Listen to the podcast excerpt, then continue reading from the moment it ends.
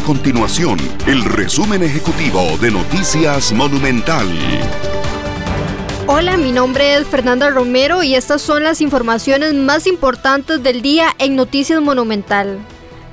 A pocos días de iniciar las negociaciones con el Fondo Monetario Internacional, los diputados reprochan al gobierno las contradicciones en la propuesta que llevarán ante este organismo internacional para acceder a un crédito de 1.750 millones de dólares.